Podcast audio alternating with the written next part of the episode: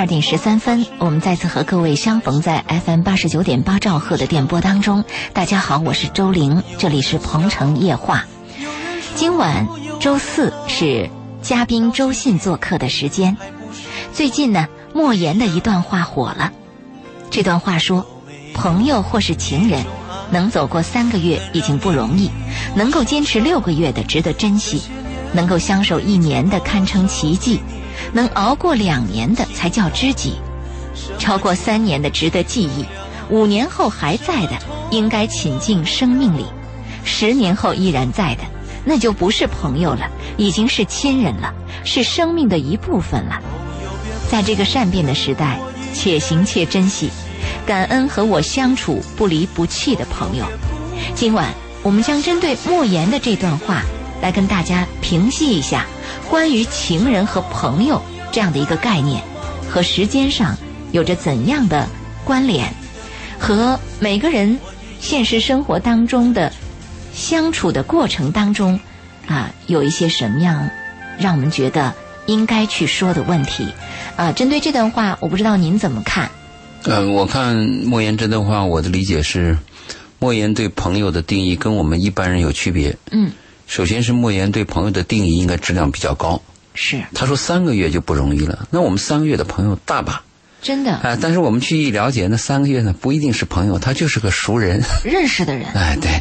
所以莫言他的质量要求比较高，他这三个月或者坚持六个月，甚至一年堪称为奇迹，应该是指那种交往比较密切，要求理想境界比较高，嗯，还有一定深度的。嗯，你比如说，我虽然跟你是朋友，三个月也不见一面，两个月以后再见，半年以后再见，也无所谓嘛。这个时间过得很快嘛。但如果我们没什么交集，对，如果我们很密，你比如周林，我是一个礼拜见你一面，嗯，没啥矛盾，是是不是？嗯，如果我一个礼拜见你两三次，还要合作一些事儿，嗯，可能就会出现问题。是，但出现问题不等于朋友关系就会淡，有时候出现问题以后，我们对一个人的理解和印象啊。可能还会更深刻，嗯哼，所以我理解莫言讲的这个朋友啊，是应该是这样这样认为。但如果讲到情人呢，从现代的人的分析，现代人看。如果能走个三个月，我觉得也是挺难的。嗯，真的是这样。你会发现，这个感情的发生啊，是刹那间的事儿啊。对。而感情的这个分离呢，也是突然之间就有一些什么样外力，或者是本身的一个什么问题，让这段好像看起来如胶似漆的感情，突然就没了。特别脆弱啊，非常脆弱。嗯啊，我们我们为什么说朋友越来越少呢？你会有一个感触，就是我们在跟朋友相处的时候啊。所有的一切，大家都觉得是应当的、应该的、理所当然的。嗯，朋友对你可能也有这样的暗判，你对朋友也有这样的标准。有一天，朋友都突然，他们比如朋友对你做的事儿做了一百件是对的，嗯，但有一天一件事做错了，你可能立刻就否定了他。也就是说，朋友是很难维持的。鲁迅都讲过，人一生啊，当然鲁迅讲的不是朋友，他讲的是知己。嗯，人一生逢一知己足矣。那鲁迅的话言外之意就是人生很难逢到碰到知己嘛。所以，如果讲到情人的时候，有时候我跟那个剩女聊天嗯，剩女一般都有点有点条件嘛，长得好一些，情调有一点，好像还有点钱，嗯，还有个一官半职，弄不好还是某个公司 CEO，嗯。年龄嘛不上不下，就这种女人，多少有点自负。他们就说找男朋友啊，找这个合适男人比较难。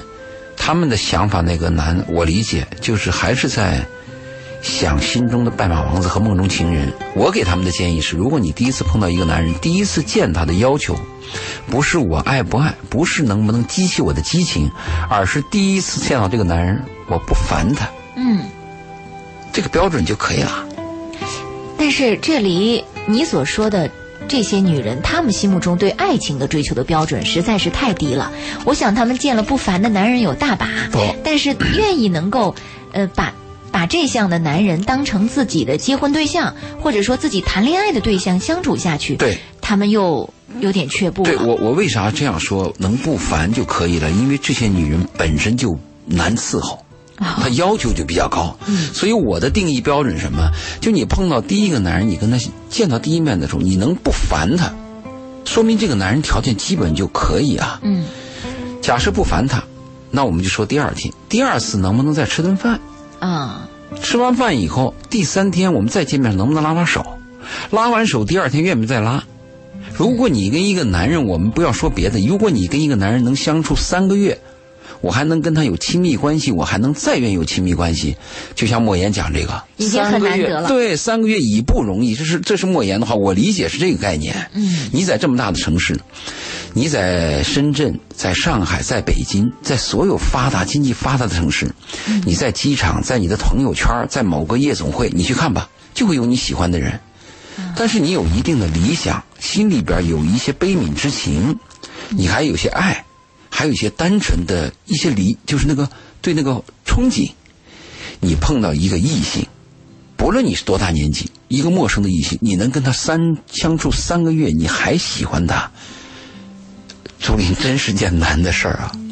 哎呀，是啊，所以收机前的听众朋友啊，针对我们今天晚上的主题也发了很多的感慨啊，大家可以在公众微信平台上来跟我们说一说啊。你看，像 Kevin 说，他说，朋友们都学会了不动声色的长大。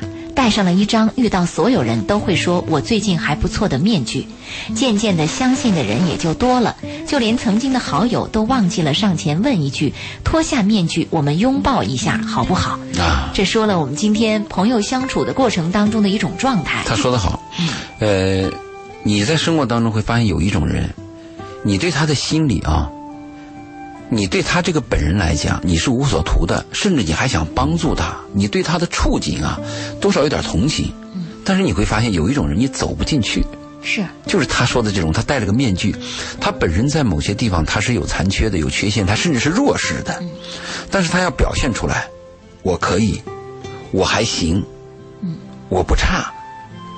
其实有时候朋友真的想走近他，帮他一把，但是你走不进去。是，这种人在我们生活当中很有，就是我们说那个端着，嗯，对吧？我们跟朋友相处的时候，哎，是朋友的话，最好是大家以朋友的界限去去相处，千万把那个你是不是有钱呐、你是不是地位比较高啊？你是不是局长啊？嗯，把这个问题是不是放在第二位？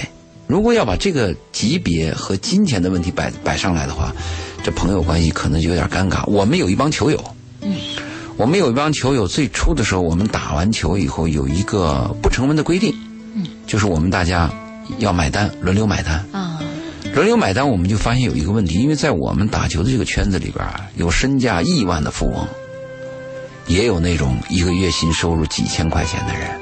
后来就发现确实有问题。我们虽然说朋友应该是一碗水端平的，但由于他的经济地位和他的生活的状况不同，确实造成了在有些问题上是有区别的。就打球我们可以是朋友，最后吃饭的时候就有困难。嗯。最后我们就商量一下，干脆把这个吃饭给取了。因为条件不一样，你说那月薪几千块钱的，人家请你吃什么？呃这个这个有上亿资产的人，他又请的吃什么？如果两相对比之下，这个月薪几千的人会不会心里特别有压力？有压力，因为刚开始啊，我我有两次我都主动帮助那个朋友，我帮我帮他跳过去。我说这次算了吧，你下次再请。但是你帮他跳了两次以后，人都是有自尊心的嘛，他马上就感觉到不一样。他下次他就找个借口，嗯他说今天比赛我我我我忙，嗯，他撤出去了。所以有些问题我们嘴上说的是，好像人应该平等啊，朋友应该平等，但是他的客观条件和心理状况啊，他就造成了不平等。呃，像您这么说，我就想问一句：您说朋友这样的一个群体当中，是不是也讲究阶层？呃，如果是这样啊，如果我们不谈爱好的朋友，嗯对吧？因为我们有一种朋友是有爱好嘛，比如说你爱打球，我咱俩可能会成为球友；嗯如果你爱下棋呢，我可能会成为棋友。这个背后不论阶层了。这个好一些，因为我们在那个公共场合，我们就以这个方式去相处嘛。或者你喜欢唱戏，我们就成为票友。嗯但是还有一种朋友，他不是以这个爱好为在一起的，他是我对你这个人，比如我喜欢你这个人，嗯，哎，我我我我信任你这个人，或者我就愿意跟你待在一起，或者有某种关系，我一吃饭或者一有个什么热闹事儿，我就想把你聚到一起。嗯，这个可能跟生活经历，甚至我们说跟阶层有一定关系。嗯，你比如我给你举个例子，人的处境不同，他对对你的这个一同样一件事反应是不同的。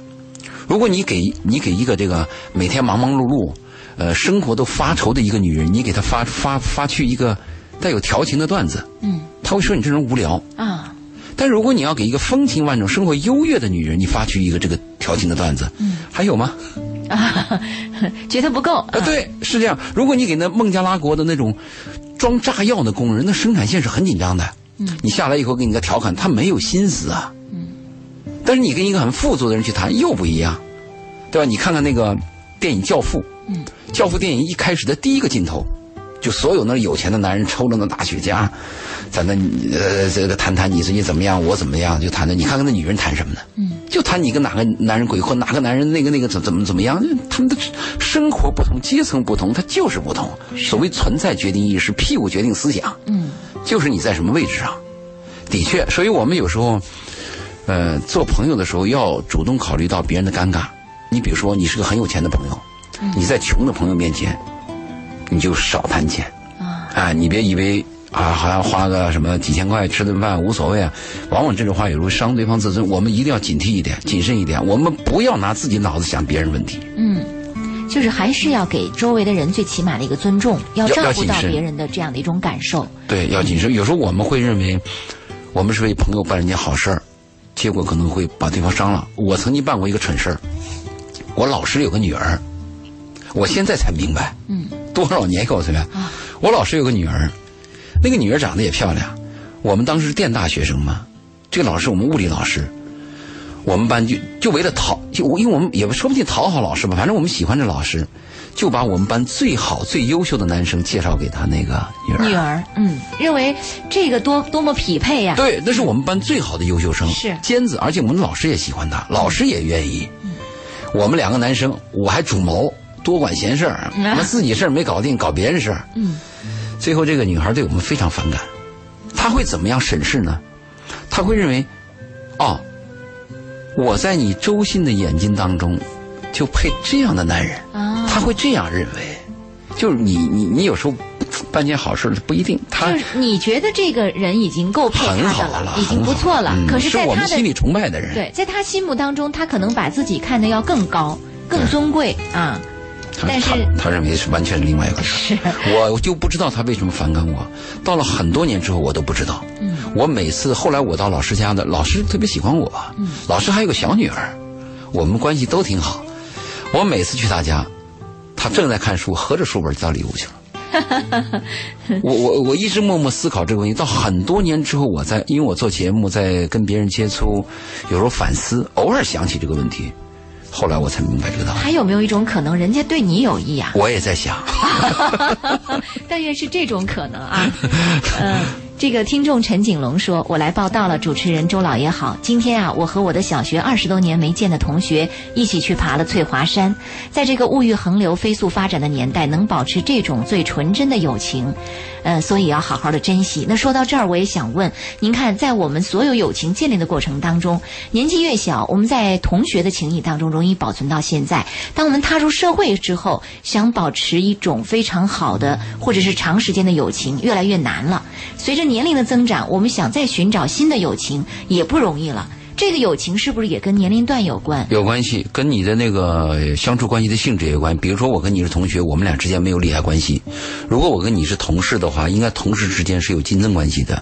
只要人和人之间有竞争关系，这个关系就是恶劣的。表面上我们堆着笑容，但是我们的关系实质是竞争当中的，我们那个笑容背后就是假的，一定是假的。所以，为什么越年轻？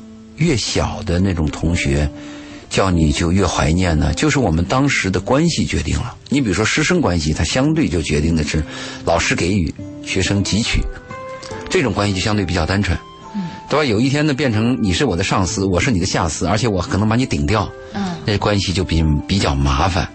我特别珍惜同学的朋友，但是有一个遗憾，我没有同学，嗯，因为我十三岁就工作啊，去打球，专业运动员。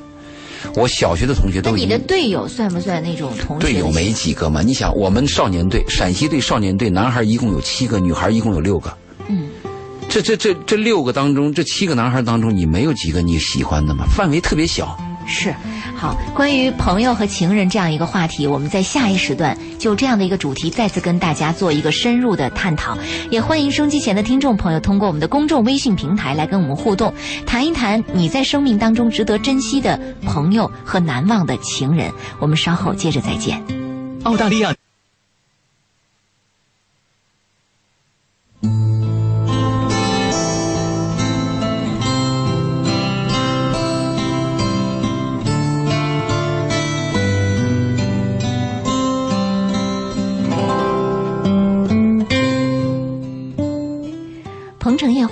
直播，欢迎收机前的听众朋友的继续收听。今晚《鹏城夜话》，我们想针对莫言的一段话，跟大家聊一聊关于情人和朋友这样的一个话题。莫言的这段话最近在微信圈里非常的火。这段话写道：“朋友或是情人，能走过三个月的已不容易，能坚持六个月的值得珍惜。”能相守一年的堪称奇迹，能熬过两年的才叫知己，超过三年的值得记忆，五年后还在的应该请进生命里，十年后依然在的那就不是朋友了，已经是亲人，是生命的一部分了。在这个善变的时代，且行且珍惜，感恩和我相处不离不弃的朋友。呃，今晚做客嘉宾周信周老爷。我们也看到收音机前的听众朋友在积极在公众微信平台上参与我们的节目啊。一位叫 Angel 的朋友说：“周老爷、周玲，你们好。对莫言讲的这段话的最后一句，我是深有体会和赞同的。十年前，来自不同省份的我们由同事成为朋友，至今虽然不再是同事，但我们已经像亲人一样了。”与她们彼此之间亲似姐妹，即使有的已不在同一座城市，各有各的成功，但我们始终如一地保持着纯真的友情。在深圳这样的年代，能够维持十年以上的情谊是难得的。感谢我那三位姐妹般的朋友，感谢有你们，我的姐妹。呃，这位朋友说的这种情况，你看他是在同事当中发展成朋友的。我们经常说，同事之间成为朋友的可能性很难。嗯，在他同事中中间，他如果有竞争的话就很难。那还有很多同事是没有竞争的。嗯，比如你是不同部门的，或者是我们短暂相处当中，利害关系是非常淡，甚至从来没有过冲突。后来离开以后，我们有共同的回忆，那这个是可以的。嗯，尽管如此，我还是建议听众朋友避免在同事当中建立朋友关系，特别避免。在上下级之间建立朋友关系，比如说领导，嗯，他下班以后，礼拜天要要去钓鱼，他约你，尽量别去。啊，你说他约你钓鱼，你是去干嘛呢？去跟他钓鱼谈什么呢？尽量尽量避免。啊，你去你去第一次去了，你第二次还去吗？就同事关系就是同事关系，上下级就是上下级。我见了领导，我就要鞠躬点头。你交代任务，我就极力完成。嗯，下班我们就走人，这关系比较干净。嗯，这种关系的干净，我们在映射到朋友关系当中，它也同样有干净。刚才你微信当中这个朋友讲到，他们成为多少年的朋友是没有利害关系的，没有利益关系的。一旦有了利益关系，我们能说他是朋友吗？当然，有一种关系我很，我很珍惜，就是我们俩是合作者。一般合作者是很难成为朋友，因为在合作当中，因为利益呀，因为金钱呀，人性的呃丑陋和劣根性都会暴露无遗的嘛。但如果你们俩是合作方，还能成为朋友，太难得了。嗯，能成为朋友不一定能合作。啊，是的。但是能合作还能成为朋友就太难了，所以我建议朋友关系还是单纯点。如果我跟你打牌，我就打牌。我只谈打牌的事儿，千万不敢打着打着牌，有一天说咱俩做个生意吧。嗯，如果实在要做，做一个短期的，就是你把什么关，我把什么关。比如说你出钱，我出力，干一件事儿。切记不要因为打牌的关系，最后成立一个公司。嗯，您说这个情况，我们有呃，比如说先说同事这个情况啊，呃，你会发现在深圳这座城市，我们就拿深圳做例子，很多人的这个工作非常繁忙。呃，工作繁忙、生活压力大的时候，他的交友圈子是有限的，非常有限所以大部分情况下，人们喜欢把同事也当成朋友一样的去对待，以期在这样的一个小范围内建立自己的友情。那我经常听到听众朋友，包括我周围的朋友，我发现一种情况，很容易就跟同事打成一片。为什么呢？因为交友圈子太有限了。没有时间去扩展自己的朋友圈子，于是很容易跟自己的同事发展成很好的这样的一个朋友关系。嗯，但是我我有的看到是有的同事关系相处的像朋友一样也不错，嗯，但是在某一个群体当中，你会发现因为太抱团儿，朋友的这个界限太投入了，反而想的像，反而搞得像一个小团体，就是一个公司里或者一个单位的小团体，这种感觉让人觉得又不舒服了。你说的这个问题，它是，嗯，不能代表全部的案例。当然，我说的问题也不能代表全部的案例。嗯。但我是从它的性质去分分析的。如果我和你的性质存在了竞争，那这个关系就比较麻烦。只是，它的矛盾没有暴露出来。嗯。对吧？如果说我们是一种比较，比较温和的关系，没有利害关系，没有任何利害的关系。你今后长期相处呢，可能性就比较就比较可靠一些。嗯，其实我们讲到朋友的时候，我还特别要谈一下，我们要注重一下异性之间的朋友。哎，说到异性的朋友，现在经常流行一个词儿，嗯叫男闺蜜。我不知道您是不是也听到过了？我听到过啊。这个还有一种这个异性的朋友是比爱情远一点，比友情近一点，啊不伦不类嘛啊就有点模糊的这种界限。嗯我反对嘛，我是喜欢把他的关系明确化，对吧？我曾经看过一个小说，一男一女晚上约会，谈得很清楚啊，咱们俩晚上吃饭可以，但是不能拥抱，不能接吻啊，几点钟结束？嗯啊，这个这个后来他们的吃饭和谈天非常愉快，进行的 非常顺利。我我讨厌这个不伦不类。嗯呃，但是我发现异性朋友和同性朋友之间，它有一个区别，异性朋友之间，他一定有一个喜欢的成分。嗯你要你要有个女朋友，男人的心里边多少有点喜欢的，他不是从你的什么品德呀，从你的什么什么工作能力角度去考虑的，他一定是在以异性的这个问题上，他对你有点安排和喜欢。嗯而同性朋友呢，他有个特点，同性朋友他一定是在信任度上在第一位上的。嗯，比如你有个女朋友，你一定非常信任她，你才会成为朋友的。是如果我有个男朋友，我也是非常信任他，我信任他的品德，我欣赏他，可能会成为朋友。这两个是有区别的。嗯还有一种朋友啊，在你生命当中他出现的几率是比较低的，可是你对他的好感度和印象又是十分深刻的。是举个例子，昨天我和姚峰吃饭，啊，呃，姚维娜的爸爸，我知道他喜欢你的节目啊啊，他喜欢你声音，而且给我给他对我们的节目评价很高。嗯你知道他对我们评价节目是怎么评价的？哦，我非常想知道。嗯，和谐，和谐。男女关系的交流和谈话最高境界就是和谐。和谐是所有关系当中最高的评价和境界。嗯哼，他姚峰他在，因为我跟他吃饭的时候，我之前有心理压力，因为姚贝娜的问题嘛，我心里边有压力，我特别难过。没错。就从姚贝娜生病一直到姚贝娜去世，我一直关注着她。我我跟很多人不同，很多人是知道姚贝娜，不知道姚峰。我是不知道姚贝娜，我是知道了姚峰，才知道了姚贝娜，才关注姚贝娜。所以姚贝娜在临离别之前，她有两句话一直刺痛着我。她第一句话是我疼。这个在新闻报道当中，我特别难过。虽然我不是姚贝娜的父亲，但是他说他疼，呃我就感到我特别疼。啊，是第二句话就是，我要走了以后，我的爸妈怎么办？嗯这是姚姚贝两句话，在我心里特别难过的。所以昨天吃饭的时候呢，我去以前我见姚峰，心里边有很大的压力。是这个提姚贝娜吗？还是不提？对嗯，这个就是说不提呢，好像有点不近人情；提呢，不知道从何提起，嗯我们会不会揭了人家的伤疤？但是后来提了，提了以后叫我还很感动，因为我们谈到了姚峰谈到了，就是他把那个姚贝娜所有的遗物啊捐赠，捐赠了以后，他把所有的钱捐给了新疆的一个地区和一所小一所中学。啊，因为他们他和他他和他妻子也考虑过，就是我们这个衣服啊，孩子的衣服是不是要保留？嗯，最初他们是要保留的，但是后来他们又想，我们保留以后我们也要死，而且如果姚贝娜邮的东西对社会有贡献，为啥不可呢？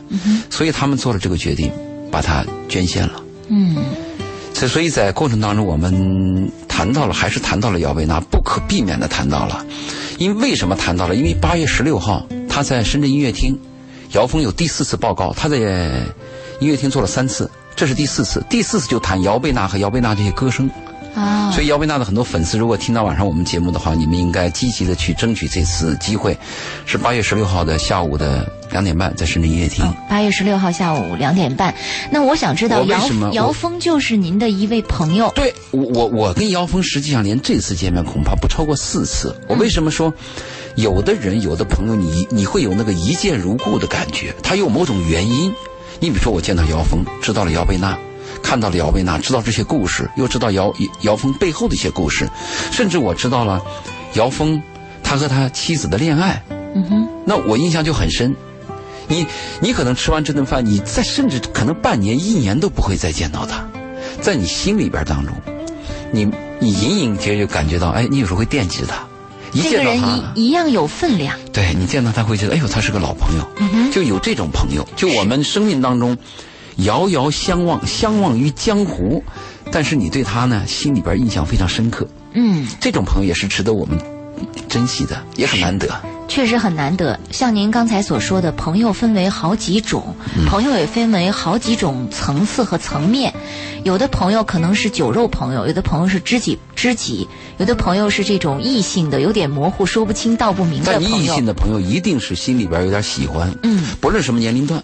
对，嗯，那除此之外呢，还有一些其他类型的朋友，我们来关注一下公众微信平台上有一位听众朋友说到他的一个朋友啊，他说这位朋友叫芝芝，他说周玲周老爷你们好，我有个好闺蜜，你看是闺蜜啊，一起玩四年了，大学开始一起玩的，去年因为她问我借钱，我没给，现在就不再联系了，主要是有一次她借我钱，还她的时候，她说我薄情。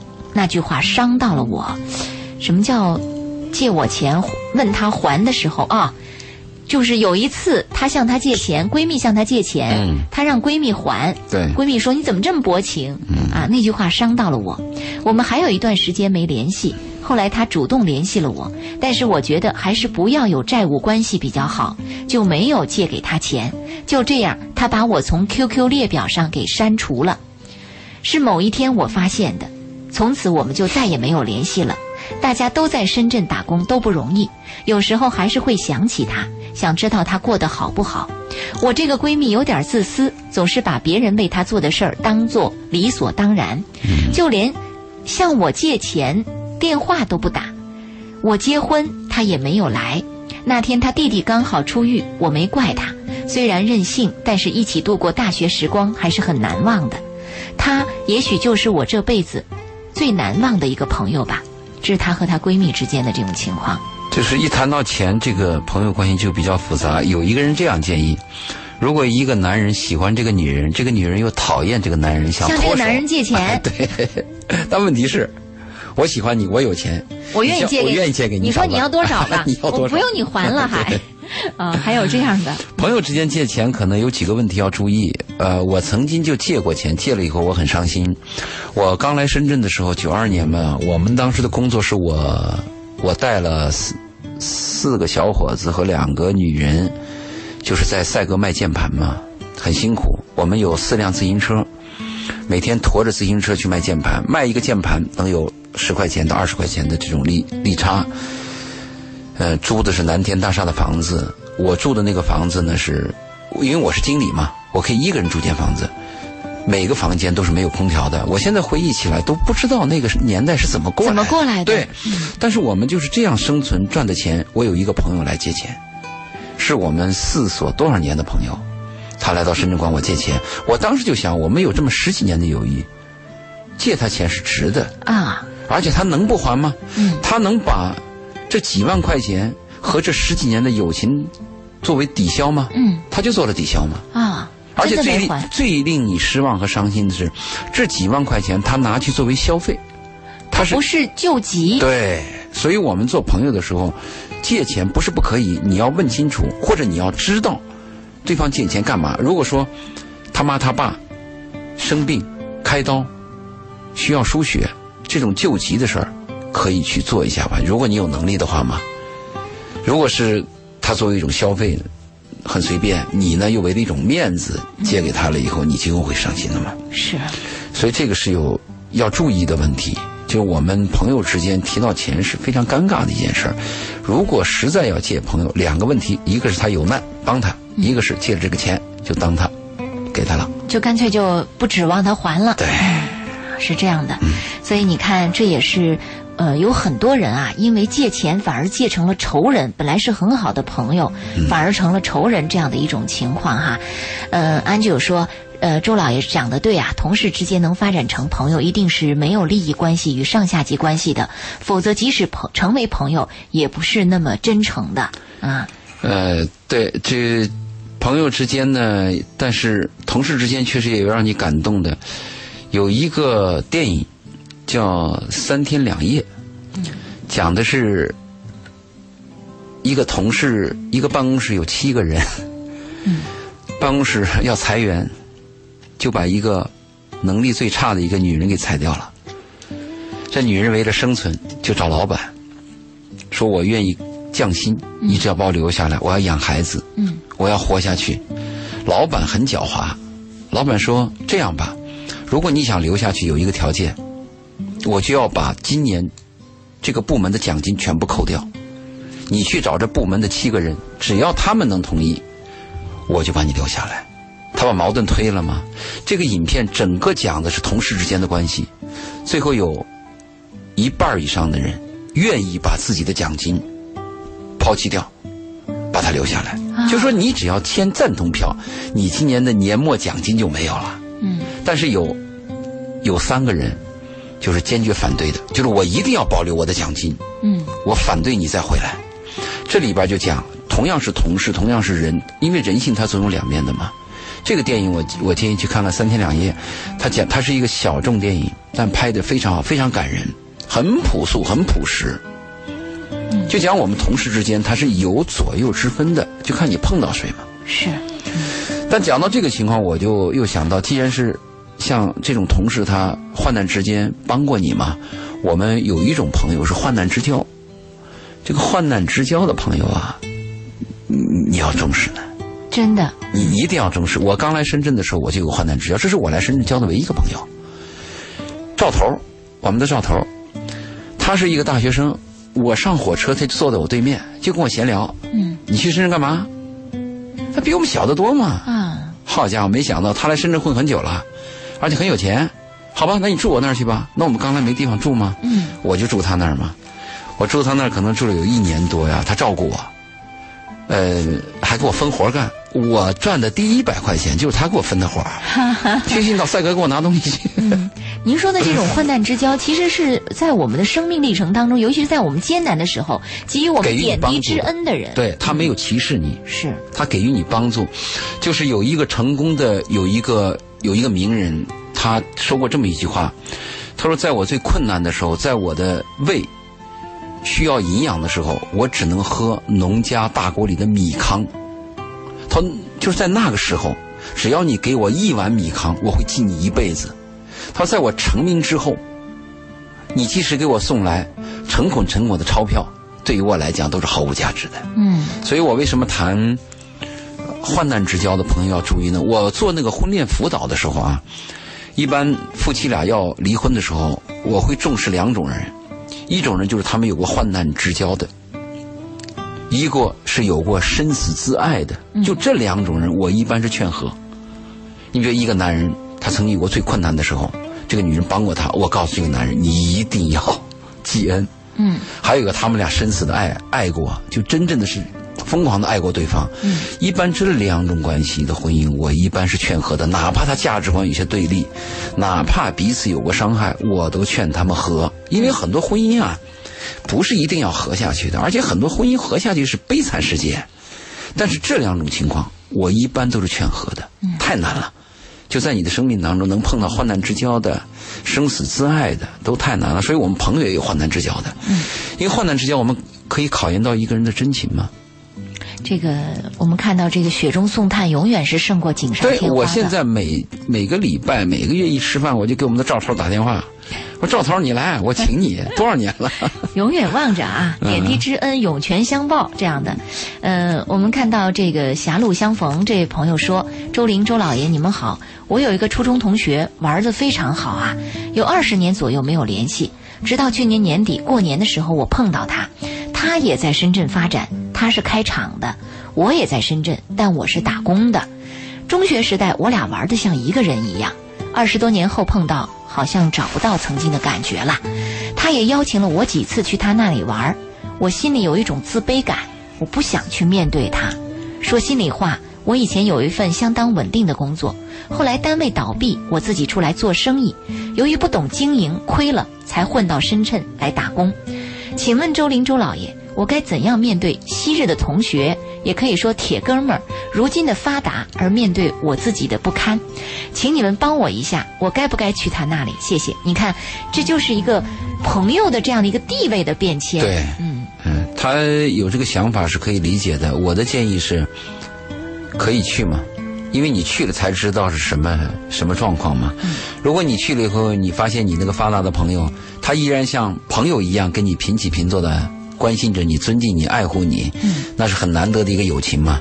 如果你去了以后，他 他他的高高在上，他歧视你，他调侃你、嘲笑你，那你下次就不去了嘛。嗯，也可以通过这样的一次拜访来判断他对你是不是只是一时的这样的一种客套啊，比如见了面说，哎，你去我那儿坐坐，还是真诚的再邀请。去看看。呃，所有的结论是要经过了解以后，有的人成功之后，你会发现他在所有人面前他会炫耀，这也是人的通性。比如一个女孩爱上了一个男人，她认为这个男人非常优秀，他会在所有女朋友面前去炫嘛。嗯。还有一些男人呢，有点成就以后，你看吃饭三句话不离本行，他就会讲他的成就。这个成就对对别人这些失败者是有压力的嘛。嗯但我建议还是去嘛，去去看看你才能知道嘛。也许我们对人的初期判断是有误差的嘛。有时候我们会认为一个人很好，但是你接触了以后，相处了以后，你非常失望嘛。嗯有些人我们看不上，但是你慢慢接触了以后，你发现人挺好，嗯了解一下比较好。是。对任何一件事情下结论，还是先了解一下。嗯，你会看到，就是当这个朋友啊发展的过程当中，尤其是同学，嗯。呃，人说这个朋友走着走着可能就散了，当时可能玩得很好，到最后的时候，两个人发展走了不挺不同的路，呃，就像刚才我们说到了朋友的阶层，说到了共同的爱好，当这个完全不一致的时候，就曾经很好的朋友，到最后也会走走两条路，呃，慢慢的变成了就是陌路人，不再那么多的联系，只是彼此知道对方的一个存在。啊，你说这话使我想起了，就是士别三日，当刮目相看。就是我们年轻时候非常好的一个朋友，你若干年之后再见到他，你非常失望。举一个例子吧，我们也收过这样的电话，就是初中、高中的时候，一个男孩他喜欢班里一个女同学，心里默默的盼着她，渴望着她，他一直想着她，甚至围着她，他都耽误了自己。但是过了十年之后，他再见到这个女人，他会非常非常失望。还是不要见。呃，如果有一个很美好的印象，就不要见。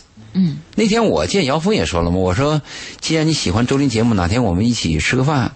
他说还是不要见，保持这个 保持神秘感嗯 保持美好的印象。嗯，对，万一见了就特别失望啊，完全不如自己想象的那般，呃，多多多可惜啊你。想象当中有比生活好的一面。嗯，就是你说到这个电波的主持人啊，嗯很多这个听众会把晚间夜话的主持人很容易当成自己的知心好友，因为像这样的节目很容易成心中的恋人。对，心像这样的节目很容易走进心灵，所以一般那个晚间夜话主持人都一般在强调说，听最好听众不要见他，见见了以后会打消他心中的一种梦幻般的感觉因。为那个电电台的主持人和电影演员是有区别的。嗯电影演员他是通过外形去感染你的。嗯，电台的主持人他主要靠声音对，特别是夜话主持人，他通过声音，通过内心的灵魂和一些思想上的交流，嗯，这样去跟你交流。所以我们还是挖他内心的东西。对，当然，我们有些主持人也挺漂亮，比如说你，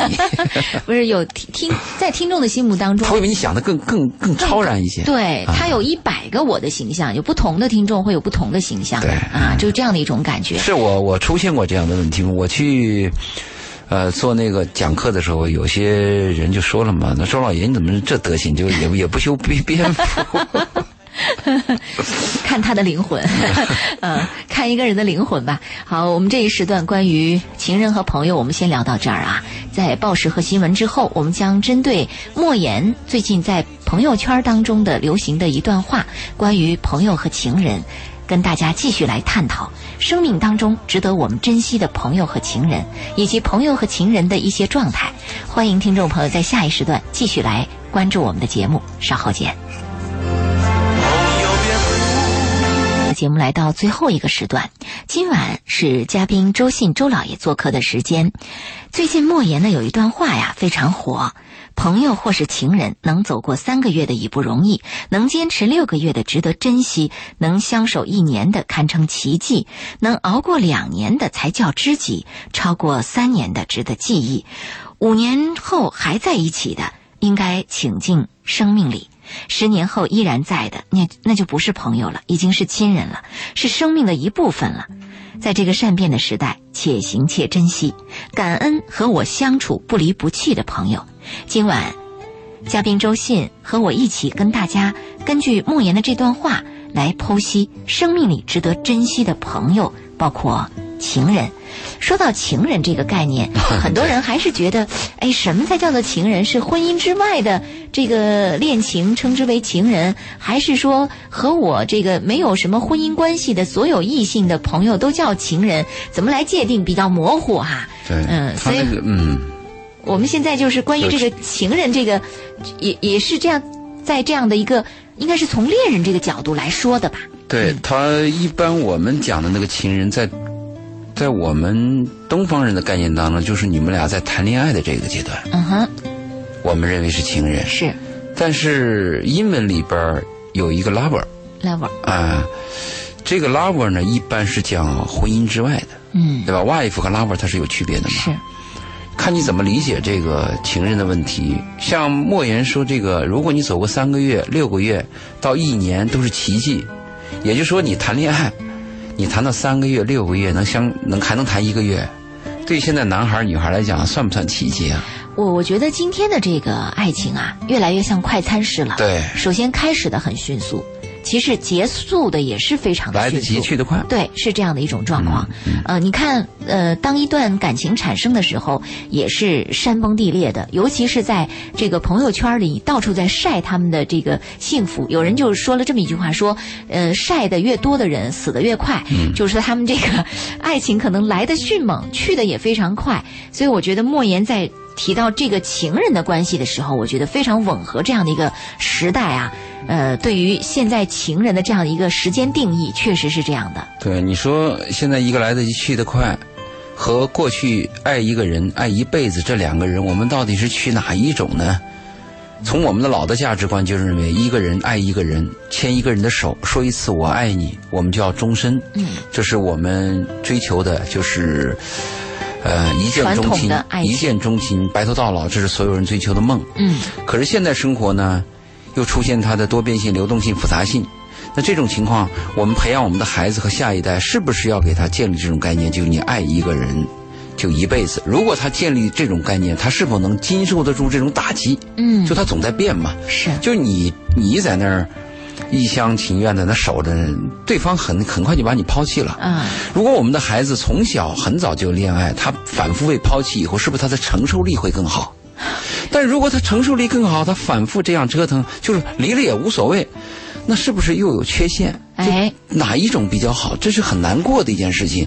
作为我来讲，我还是喜欢那种一见钟情、白头到老的。嗯，尽管你的人生总会碰壁，总会倒霉，但是每一个人都渴望那种我见到你，我爱上你一辈子。愿得一心人，白首不相离啊！是，这是多么美好的一种状态。非常难，嗯。但是在现实生活当中，我们还是要根据今天的这种状况来剖析一下。从莫言的这段话来说，我们针对情人的这种关系，我们是不是也可以谈一谈我们的观点？比如说，呃，情人的这个时间是一个以一个什么样的状态来进行一个衡量？或者说，呃，有的人他成为情人之后，或者做不成情人之后，仍然是朋友，那么这种状态是不是也可以来说一说？从情人到朋友来讲是非常难的一件事情，因为我们从朋友变成情人，可能是某一个刹那、某一个举动、某一个亲密的动作，就会使我们从朋友变成情人。但是，如果你要是一个真真挚爱过他，是一个情人，假设你们俩的分手。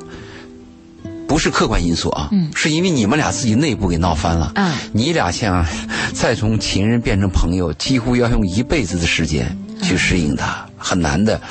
假设由于客观原因把你们这个情人闹掰了，那实际上你们的情人性质还在保留，只是客观因素，嗯，阻阻挡了你们吗？所以这是个矛盾的问题吗？但是您说到客观因素，你比如说两个人可能是因为父母的原因，嗯啊，因为其他的异地的问题，两个人掰开了。可是如果这两个人又重新有了新的恋人关系，或者甚至有了走入了婚姻，那他们这种还应该再成为朋友吗？可能两个人已经相恋了好多年。那比如说我我身旁就有的朋友，可能跟他的恋人相处了有七八年。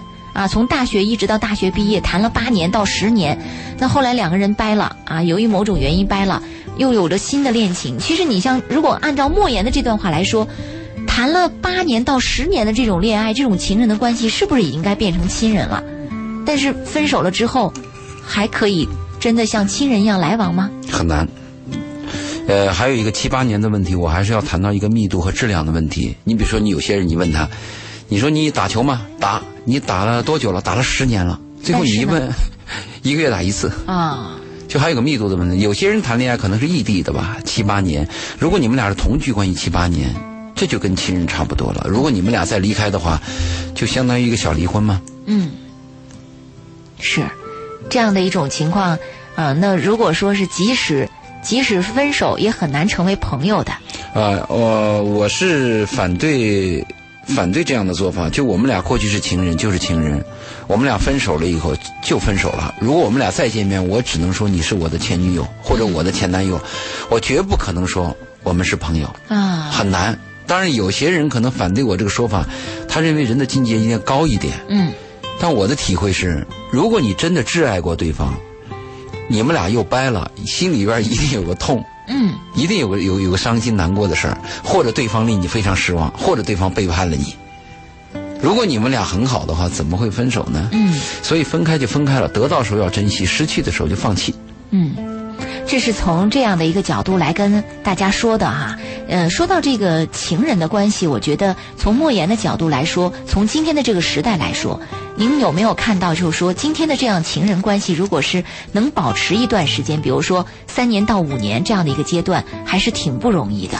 如果是比较有质量的、有密度的，能保持三五年的话，那就是非常难的一件事情了。如果双方双方都是未婚的，能保持这样的状态，应该是可以结婚了。嗯。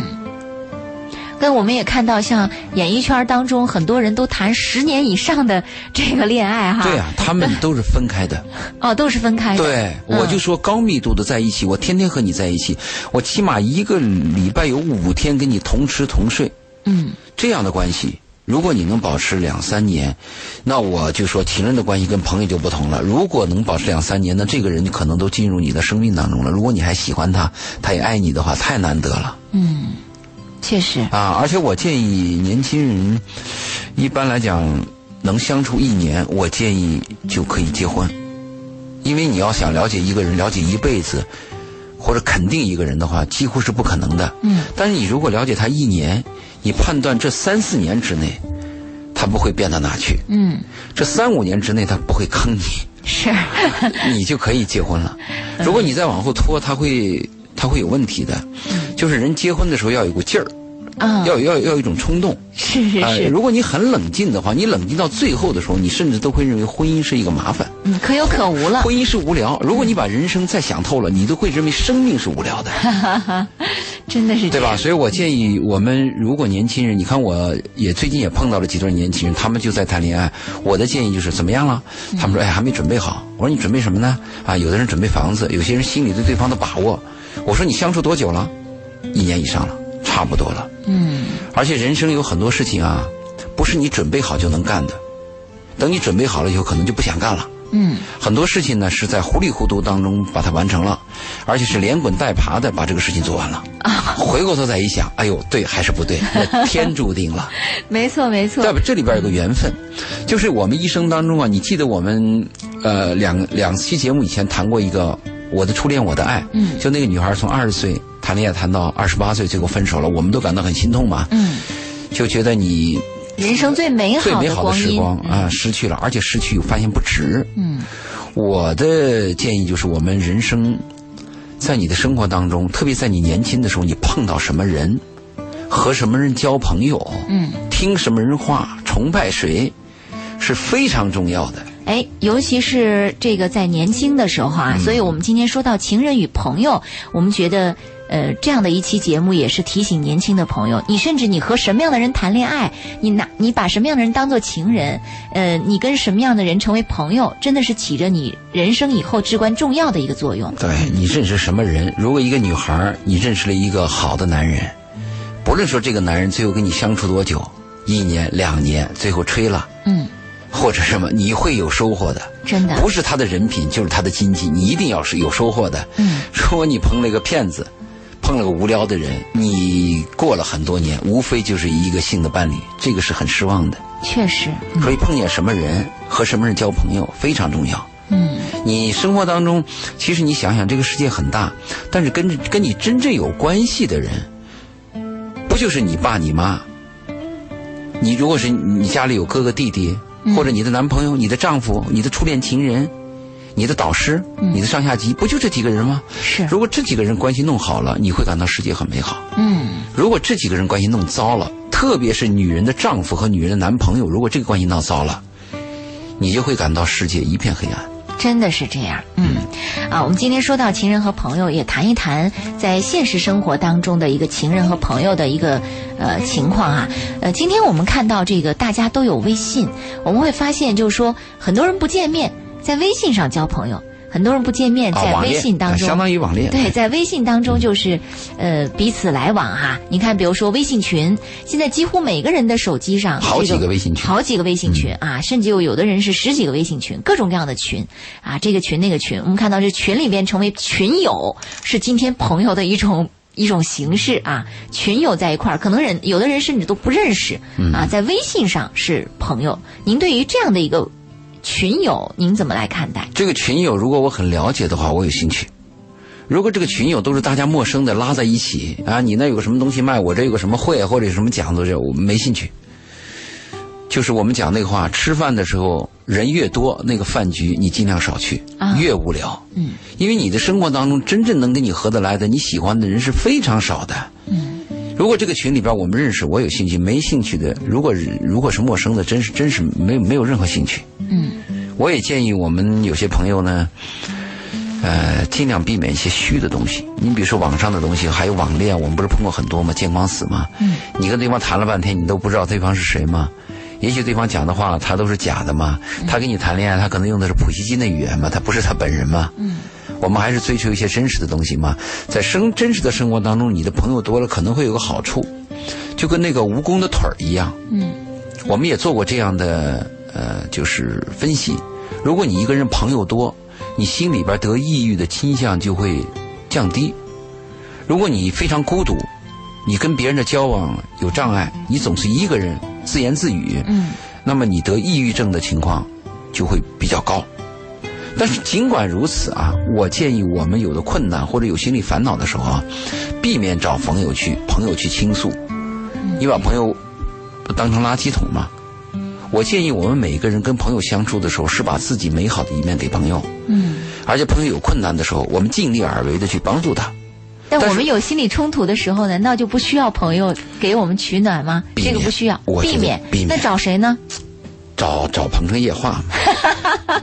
你看啊，鹏程夜话你。要知道闺蜜，嗯这个女朋友就有个问题，这个女孩跟男朋友或跟丈夫一吵架，她跟闺蜜去谈，大部分得到的负面的效果。嗯。因为她在叙述的时候，她也说这个男人糟糕嘛，那闺蜜听到的也是这个男人糟糕嘛。嗯。那所以闺蜜讲的话也是说你跟这个糟男人有什么来往的，你离开他嘛。嗯。他会起负面效果的，因为你在叙述当中，你的闺蜜只听到这一段儿，其实你跟这个男人的所有和全部只有你自己知道。是的，也许你自己都未必清楚。嗯你把一段很糟糕的经历跟你的闺蜜去讲，你得到结果大部分都是你跟这男人就不要来往了，嗯离开他们。你早就应该跟这个男人离开了嘛。包括你会发现，如果你的闺蜜或者你的好友太介入你的情感的话，其实对你本人并没有太多好处。私私生活就是私生活。你就像有的女孩，她可能经历了好多段情感，嗯结果这个都跟同一个闺蜜说啊，经历了一段又一段，一段又一段，到最后经历最后一段的时候，这个恰巧这个男人可能也是这个闺蜜的朋友，那这个闺蜜就会有想法说，你看我这个我这个闺蜜她经历了多少段这个男人啊，呃，面对这个男人，我这又是我的朋友，我我我好多事情我都很清楚，她心里面会觉得很怪的你。给闺蜜讲的多，最后闺蜜把你男朋友给你撬走了。有可能，哎，这种事情很很常见呀、不少见。人生有两件事儿是别人很难介入的，嗯一个就是你的健康，啊、一个就是你的情感。是，啊，你的健康，你身上有痛，你得病，你看朋友生病的时候，给你生病的时候，朋友给医院给你送鲜花呀、关心你没有用。嗯，无法取代你。对你该开刀就开刀，你该发烧就发烧，你该打针就打针，一点办法都没有。如果讲到你的情感分享呢，可能你妈，嗯，会给你分享一点，但是我建议你不要折磨你妈。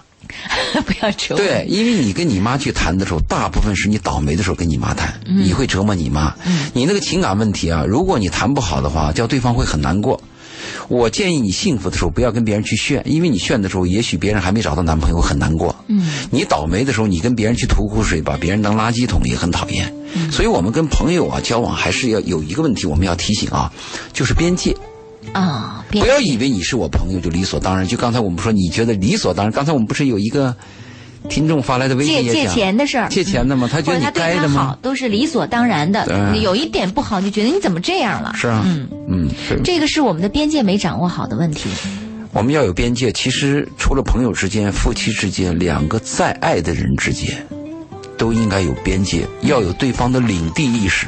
是，你只有有对方的领地意识，那对方才可能会知道你的领地意识。嗯，如果把男女关系和所有人际关系都变成我的就是你的，你的就是我的话，这个关系是混乱的，是是非常糟糕的一种关系。我们应该承认每个人有他自己的一些东西。嗯然后我是从来没有看过我女朋友啊，或者是我老婆的手机，我从来没有。嗯，我我我不是，我不是没有机会，我有很多机会，手机在我口袋里啊，或者他办什么事儿的时候，我从来都没看过。我没看过，不是我高尚，是因为我深知人性的丑陋，而且我知道每个人要是毫无底线的把自己暴露给对方，嗯，暴露无遗的给对方。如果夫妻之间两个亲密的男女之间，把自己所有一切东西都诚实告诉对方，对方是难以接受的。是，是吧？我们应该有一些底线和边界。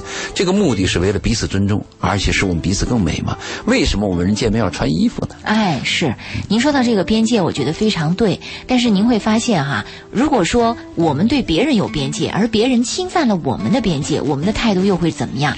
你比如说，对方非要把他的私事儿跟我们讲，或者说非要请求这个我们要出一点主意，或者有一表现一点立场，这个时候作为这个好友，应该是什么样的一种态度呢？这还是我们说了个救急不救穷嘛。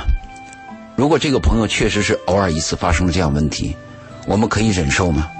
甚至我们可以陪伴他吗？而且我们发现他真的是受到伤害，嗯，我们可以默默无闻的，哪怕我们不说话，我们可以陪伴他。如果但这个朋友认为你就是垃圾桶，嗯有再一，有再二，有再三吗？这个你就要考虑了嘛。嗯有时候朋友你得教育教育他，啊，特别是对那个不知道自己姓啥为老几的所谓的朋友，你得教育他一下。嗯你不教育他怎么提高啊？对，但是有的时候也可能你教育教育着人家就走了，说你这是朋友吗？你怎么在这个时候还对我这样？对对对，这个是我就要讲了。其实我们很多生活当中啊，对朋友是有依恋的，嗯，我们甚至怕失去他。是，我的建议是不要依恋，最好是随遇而安，顺其自然。你生活当中最高境界就是随遇而安和顺其自然。如果我强拉着这个人做我朋友，就像我强求去爱一个女人一样，没有意思吗？如果你顺其自然，他是你的朋友，合得来我们就合。如果有一天你发现有障碍了，我们就降格，嗯，从 A 降到 B 嘛，B 型就降到 C 嘛。对，从这个好朋友降为朋友，从朋友普通朋友嘛普通朋友变为认识的人紧密，朋友变成松散朋友嘛，亲密朋友变成一般朋友嘛。有一天你发现完全是糟糕的，干脆就不来往了嘛。嗯但是我们最好是淡出淡入。嗯，太突然了，以后对方难以接受。找一些客观理由。您看，您在有原则的同时，您仍然仍然会关注到对方的这样的一种承受和感受对要啊嗯，这种尊重还是要非常重要。把握。嗯嗯，所以有问题有苦水儿，就别倒给朋友了，倒给鹏城夜话吧。啊，对我们我我们来承受。我我我们来承受，周林先承受，然后我来我来做那个 我来做做做做第二个承受的人。嗯我还是要讲，我们这个人和人之间，有时候我们见面会有一个缘分。嗯其实缘分当中有一种恶缘，啊，就是你见见到一个人，你不知道怎么搞的，就非常别扭。嗯，你不知道怎么就跟他吵起来了，包括情人的关系也是有一种孽缘。嗯甚至你见了这个人不知道怎么搞，第二天就撞车了，啊，真是这样子。但你碰到有些人就是良缘，嗯比如这个朋友他有个好习惯，嗯他就会介绍你，哎，要注意节食，要减肥，嗯要注意什么东西。他戒告诉你要戒烟，他告诉你要早起。你有时候偶尔一听你不在意，但有一天你突然就是因为他的一句话，使你有了好的结果。比如说体检，我曾经给我周围几个好好几个朋友，我说你们要定期体检。我讲了我的体检体会，他们无所谓，但是我有一个朋友就做了体检，而且真查出了问题。啊，查出了问题，真是及时把它去掉了。嗯，那后来我就我们在一起的时候就讲，这就是良缘呀、没错因。为你刚好碰到一个我特别自律、我特别注重健康的人，我就把我的理念传授给你，那就是良缘。那如果我是个吃喝嫖赌的人，我就介绍你吃喝嫖赌，那我别的孩子就教坏了。所以这个是我们要注意的，我们一定要找那个良缘的朋友，互相有提升，互相有帮助。对嗯，这种良缘的朋友良性的东西。就我们现在不是流传一句叫正能量嘛，对，是这样是。正能量的东西嘛。好，呃，今晚关于情人和朋友，我们就跟大家先聊到这儿。感谢收音机前的听众朋友收听本期的《鹏城夜话》，愿您在生活当中总结的是良缘，愿您的情人和朋友的关系处的总是那么的和谐和美好。我们在明晚的同一时间欢迎大家继续关注我们的节目。感谢周老爷的做客下期节目再会。好再见。